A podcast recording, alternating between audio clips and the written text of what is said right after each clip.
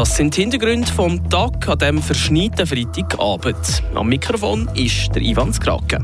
Viele Gemeinden und auch Private verzichten das Jahr auf eine Weihnachtsbelichtung.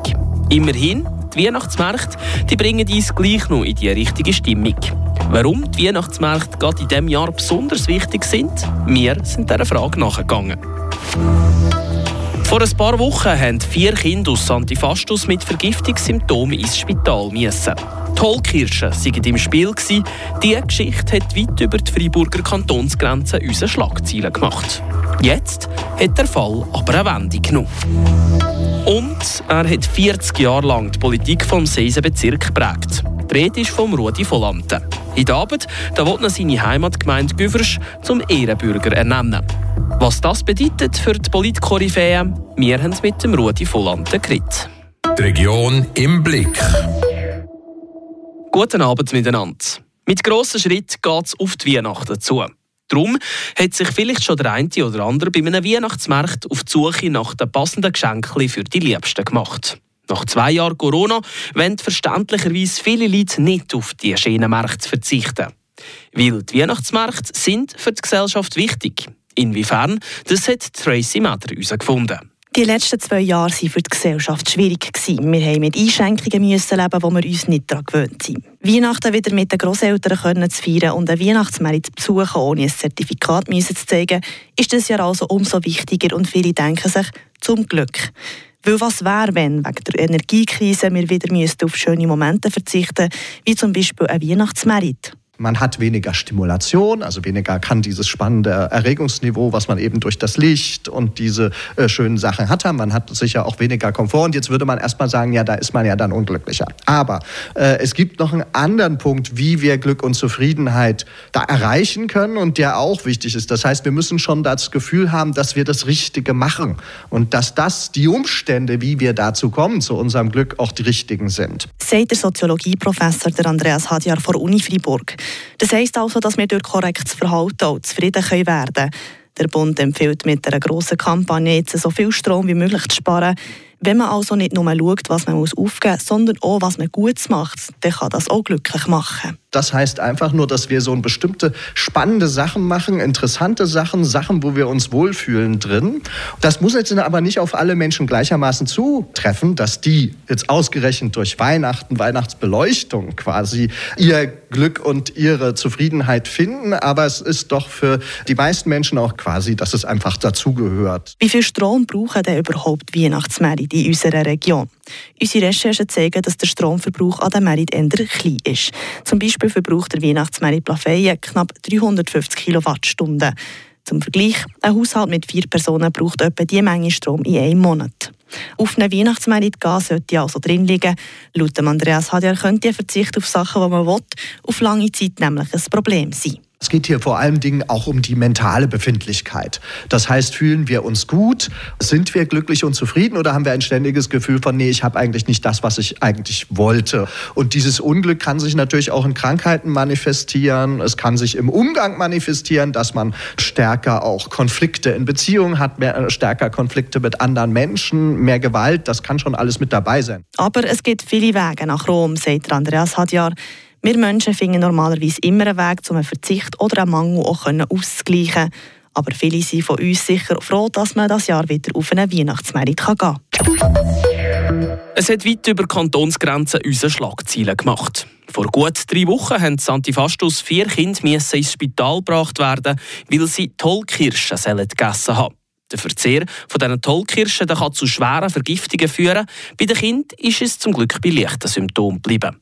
Jetzt hat die Geschichte aber gleich eine andere Wendung genommen. Es sind nämlich gar keine Tollkirschen im Spiel. Gewesen. Der Beitrag von Aline Locher. Tollkirschen sind hochgiftig und können sogar lebensbedrohlich sein. Ein älterer Teil eines Schülers Fastus, der von diesen Beeren gegessen hat, ist zu einer Zeit gegangen, noch bevor die Schule weitere Abklärungen hat machen konnte. Der Schulleiter Thomas Bertschi erzählt. Zwischenzeitlich ist halt schon 20 Minuten ins Spiel gekommen und hat uns dort natürlich äh, nicht gerade kaufen in der Situation, das könnte man so sagen. Später hat sich aber herausgestellt, dass es gar keine Tollkirschen sind. Die Zeitungen haben so schnell darüber berichtet, für Abklärungen hat die Schule gar keine Zeit mehr gehabt. Bevor dass wir das alles machen können, ist das bereits auf 20 äh, Minuten gestanden. Und da ist er auch vorab auch noch gestanden. Und in der Freiburger Nachrichten am Tag darauf auch noch. Ja, wie gesagt, wir gar nicht mehr gekommen, das aus dem abzuklären. Wir haben am Samstag angefangen, äh, wie zwei unabhängige äh, Expertise eingerichtet von einer Baumschule und vom Gartencenter, die beide zusammen uns schriftlich bestätigt haben, dass es äh, eben der gemeine oder der gewöhnliche Liguster oder, oder einheimische äh, Liguster war. Um den Ruf der Schule macht sich der Thomas Bertschi trotz dem Vorfall keine Sorgen. Ich glaube nicht, dass der Ruf ähm, Schaden genommen hat von der Schule, weil ähm, man muss wissen, dass ähm, in dem Schulareal da es einen Haufen Bäume, einen Haufen Pflanzen.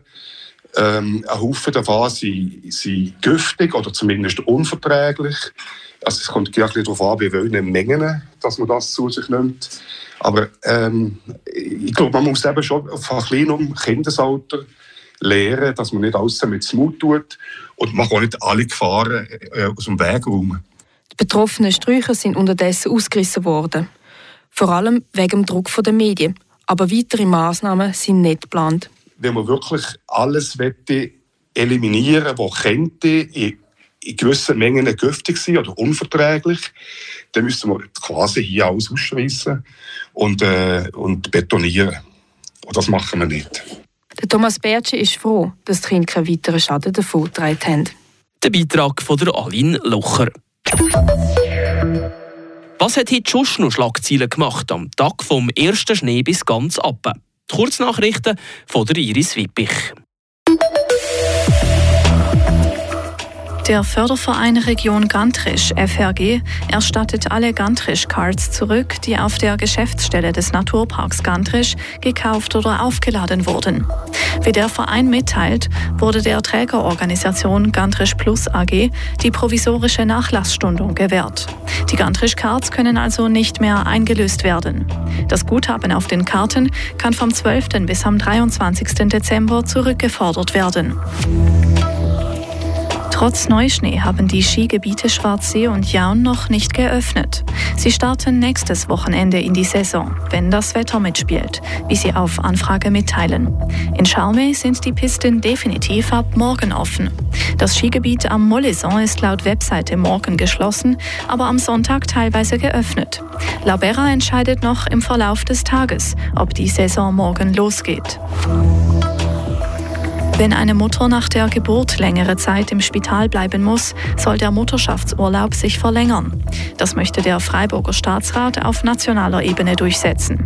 Er lädt den Großen Rat dazu ein, einen Dekretsentwurf zur Einreichung einer Standesinitiative anzunehmen. Heute wird der Mutterschaftsurlaub nur verlängert, wenn das Neugeborene länger als zwei Wochen im Spital bleiben muss. Die Region im Blick. Er ist eine waschechte Koryphäe in der Lokalpolitik.